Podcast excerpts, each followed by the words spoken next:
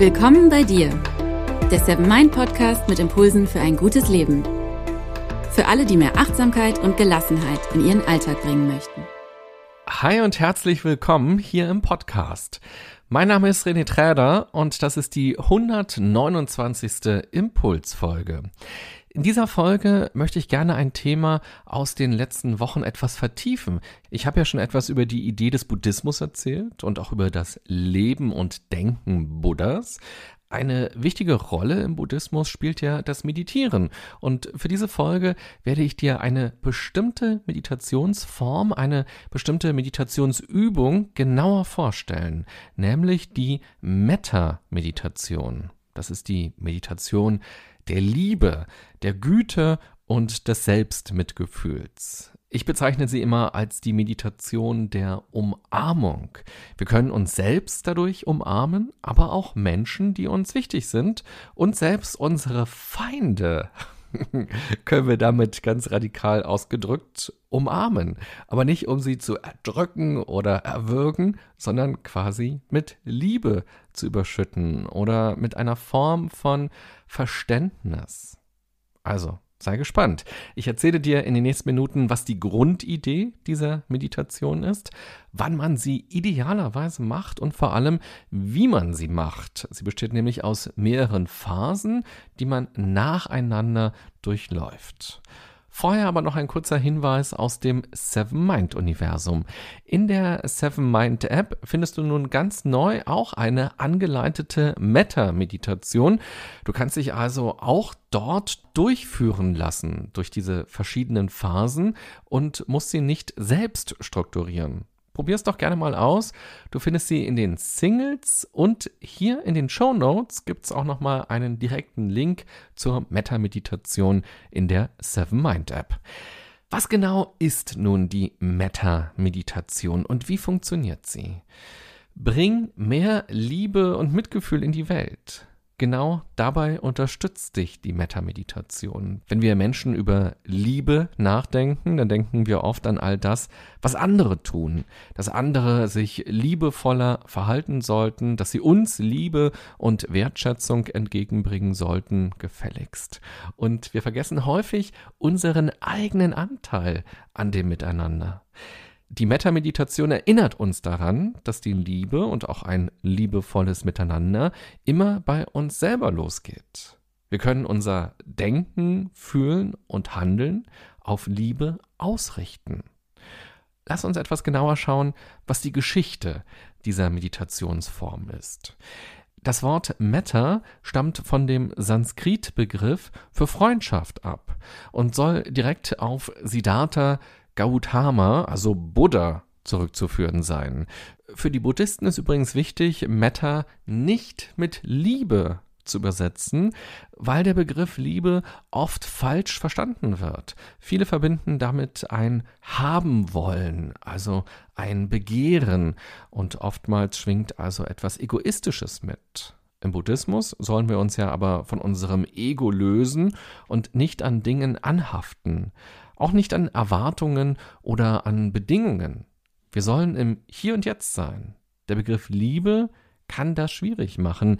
Ich habe ihn in dieser Folge trotzdem schon verwendet, weil es ja nicht um die romantische Liebe geht, sondern um eine liebevolle Haltung. Mir war es jetzt aber auch wichtig, diesen Punkt so klar anzusprechen, denn vielleicht ist das auch nochmal nützlich und interessant, wenn du die Metameditation praktizierst. Und überleg doch mal, welcher Begriff für dich am besten passt. Liebe, Güte, liebevolle Güte, Freundschaft, Freundlichkeit, Sanftheit. Manche Buddhisten übersetzen den Begriff auch mit Allgüte. Das finde ich auch sehr schön. Auch wenn das kein Alltagsbegriff bei uns ist. Es gibt das Metta Sutra, das ist eine Lehrrede von Buddha. Da vergleicht er Metta mit der Liebe einer Mutter zu ihrem Kind.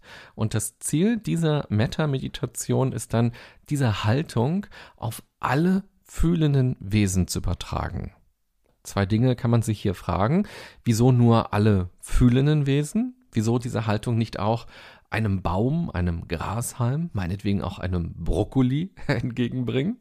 Und ist der Vergleich mit der Mutterliebe nicht auch ganz schön romantisiert? Es gibt ja viele Menschen, die sich von ihren Eltern alles andere als geliebt gefühlt haben dann kann dieser Vergleich auch eher Widerstand auslösen beim Praktizieren. Schau also für dich, was deine ganz persönliche Übersetzung und Haltung bei der Metameditation sein kann und achte mal darauf, wann es dir gelingt, dich darauf so richtig einzulassen. Ich finde, dass die Metameditation etwas ist, was einen ganz besonders starken Effekt auf uns haben kann. Wenn man sie macht, verändert sie bei einem etwas. Man steht danach nicht einfach von seinem Sitzkissen auf und schreit danach seine Mitarbeiter an oder drängelt sich im Supermarkt vor, nur weil man es angeblich eilig hat. Die Metameditation kann uns auf emotionaler Ebene ganz stark berühren. Wenn du sie noch nie gemacht hast, dann taste dich da ruhig langsam ran und spüre in dich hinein, wie weit du gehen kannst oder auch wie weit du gehen willst. Spannenderweise ist genau diese Meditationsform auch schon mehrmals wissenschaftlich untersucht worden, zum Beispiel an der Stanford University.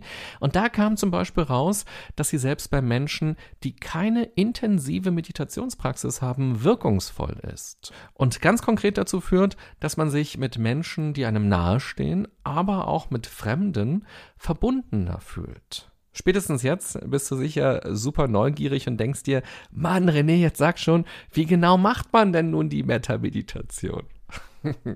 okay, ich will dir aber kurz noch sagen, wann sich die Meta-Meditation besonders anbietet und dann erkläre ich dir die verschiedenen Phasen. Als erstes natürlich ganz simpel als Antwort, immer kannst du die Metameditation machen. Wenn wir an die Zen-Haltung denken, dass wir die Meditation nicht als Pille oder als Ausgleich nutzen sollten, sondern als selbstverständliche Haltung etablieren, dann macht es natürlich Sinn, jeden Tag oder jede Woche ganz bewusst die Metameditation zu machen, ohne dass es dafür einen Grund gibt, ohne dass es dafür einen Auslöser oder im negativen Sinne einen Vorfall gibt. Aber natürlich kann es auch sinnvoll sein, sie in genau solchen Momenten bewusst einzusetzen, so wie wir auch unsere Atmung in stressigen Situationen einsetzen, um runterkommen zu können. Können wir natürlich die Metameditation auch machen, wenn wir gerade nicht gut mit uns umgehen oder den Eindruck haben, dass andere nicht gut zu uns sind.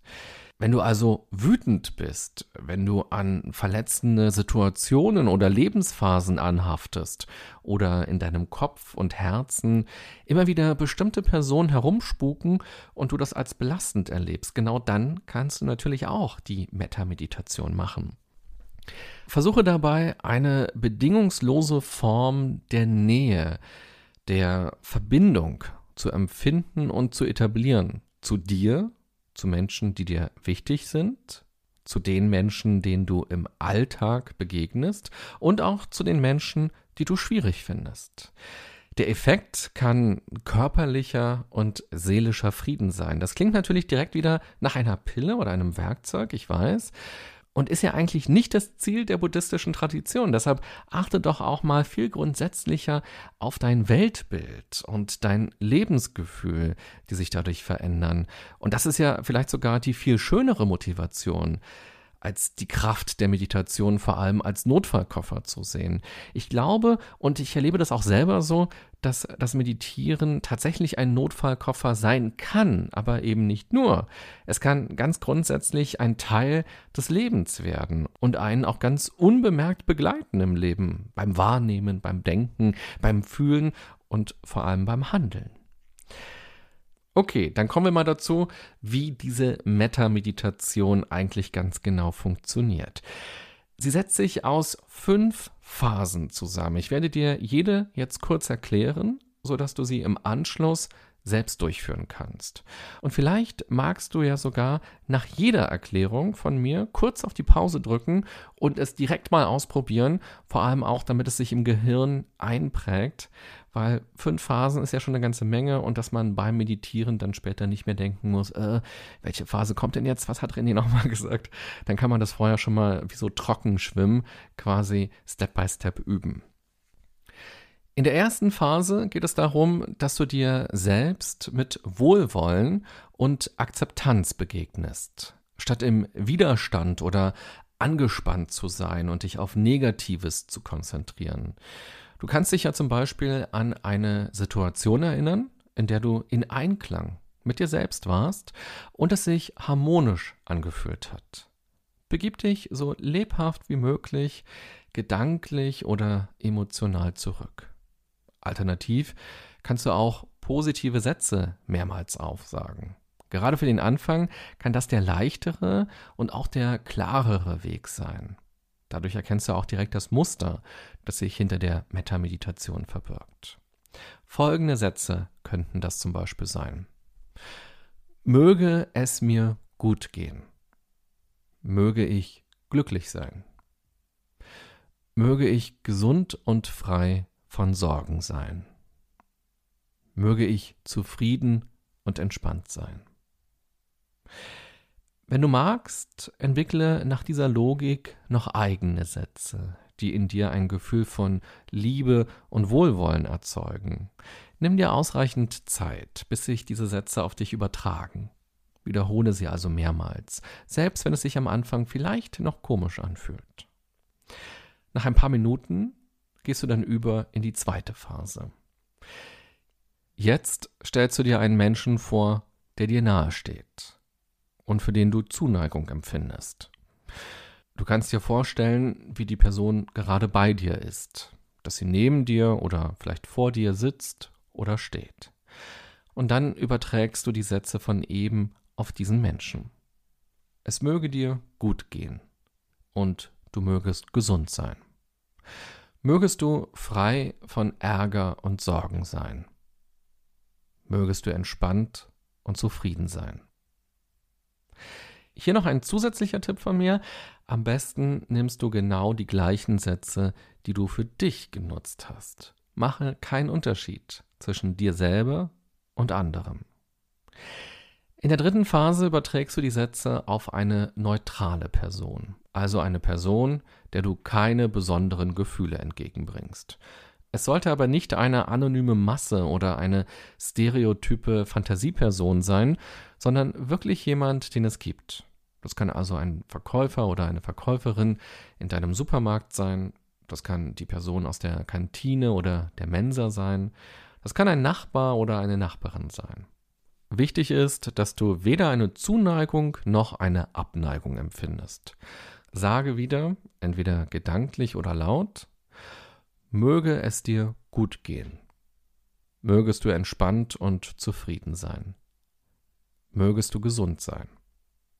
Hier kann nun ganz spannend sein, dass sich Liebe im buddhistischen Sinne einstellt, also ein Gefühl von bedingungslosem Wohlwollen.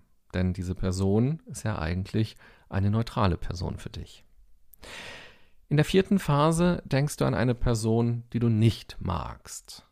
Wenn die Metameditation neu für dich ist, nimm nicht gleich deinen ärgsten Widersacher. nimm nicht den Joe Gerner deines Lebens oder jemanden, der dir aktuell sehr viel Leid zufügt. Denn sonst kann direkt Widerstand im Körper entstehen und auch im Kopf vor allem. Erlebe gerade am Anfang, wie es sich anfühlt, wenn sich der Groll auflöst, wenn es gelingt, nicht mehr an den Geschichten, an den Gedanken oder Emotionen anzuhaften, sondern sie ziehen zu lassen und die Person tatsächlich auch hier mit buddhistischer Liebe zu umhüllen.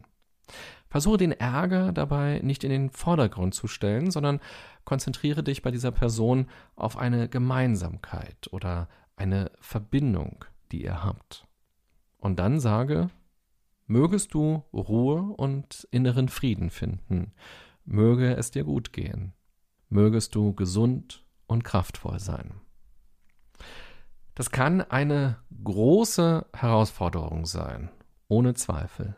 Setze dich in dieser Phase unbedingt nicht selbst unter Druck, sondern spüre, wo deine Grenzen sind. Denke daran, wenn du nun mit Druck arbeitest und vielleicht auch sauer auf dich selbst bist, dass es nicht so klappt wie gewünscht, dann entfernst du dich gerade von der ersten Phase der Metameditation, in der es ja darum geht, sich selbst bedingungslos zu lieben. Sei gut zu dir selbst. Nimm dich an, so wie du bist. Verzeihe dir, um auch die Probleme oder das Negative im Wechselspiel mit anderen loslassen zu können. Gehe irgendwann in die fünfte und letzte Phase über. Zum Schluss schließt du alle Personen in die liebevolle Güte ein, die du gerade spürst. Stelle dir vor, wie die Emotionen über alle Personen hinwegströmen. Du kannst nun wieder die Sätze nutzen, die du vorher schon verwendet hast. Mache es dir auf jeden Fall so leicht wie möglich und variiere nicht so stark. Im Laufe der Zeit kannst du die Sätze ja immer noch erweitern. Fange mit ein paar wenigen Sätzen an, die du dir mühelos merken kannst und die für dich eine Bedeutung haben, die wichtig für dich sind. Also, Fazit dieser Folge. Die Meditationstechnik Metta verbindet Achtsamkeit mit Liebe, mit Verbundenheit, Mitgefühl, Güte, Freundschaft, mit Freundlichkeit, Sanftheit, und zwar für dich und für andere Lebewesen. Wenn wir diese Meditation machen, wird uns nochmal bewusster, dass wir bei Problemen, Sorgen und Streitigkeiten auch immer einen ganz anderen Weg gehen können als den üblichen. Ohne Druck, ohne Verachtung, ohne Erwartungen, ohne Vergleichen. Und selbst unsere schlimmsten Feinde sind uns ja vielleicht doch ähnlicher, als wir oftmals denken. Was passiert, wenn wir nicht in Grenzen denken, sondern in Gleichheit, in Verbindung?